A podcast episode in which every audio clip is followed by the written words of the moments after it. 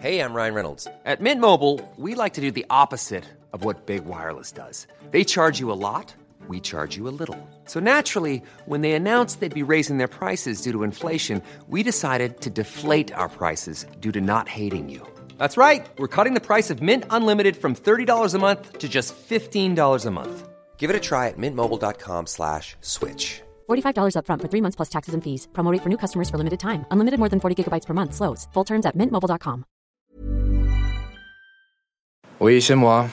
Je suis tombé en vélo juste devant la station de Vélib, juste à côté du café où les trois quarts de mes collègues prennent leur café avant de commencer la journée. Et juste devant un pigeon. J'ai mal au genou, la branche de mes lunettes est tordue et mon ego est plein de bleu. Tu me manques.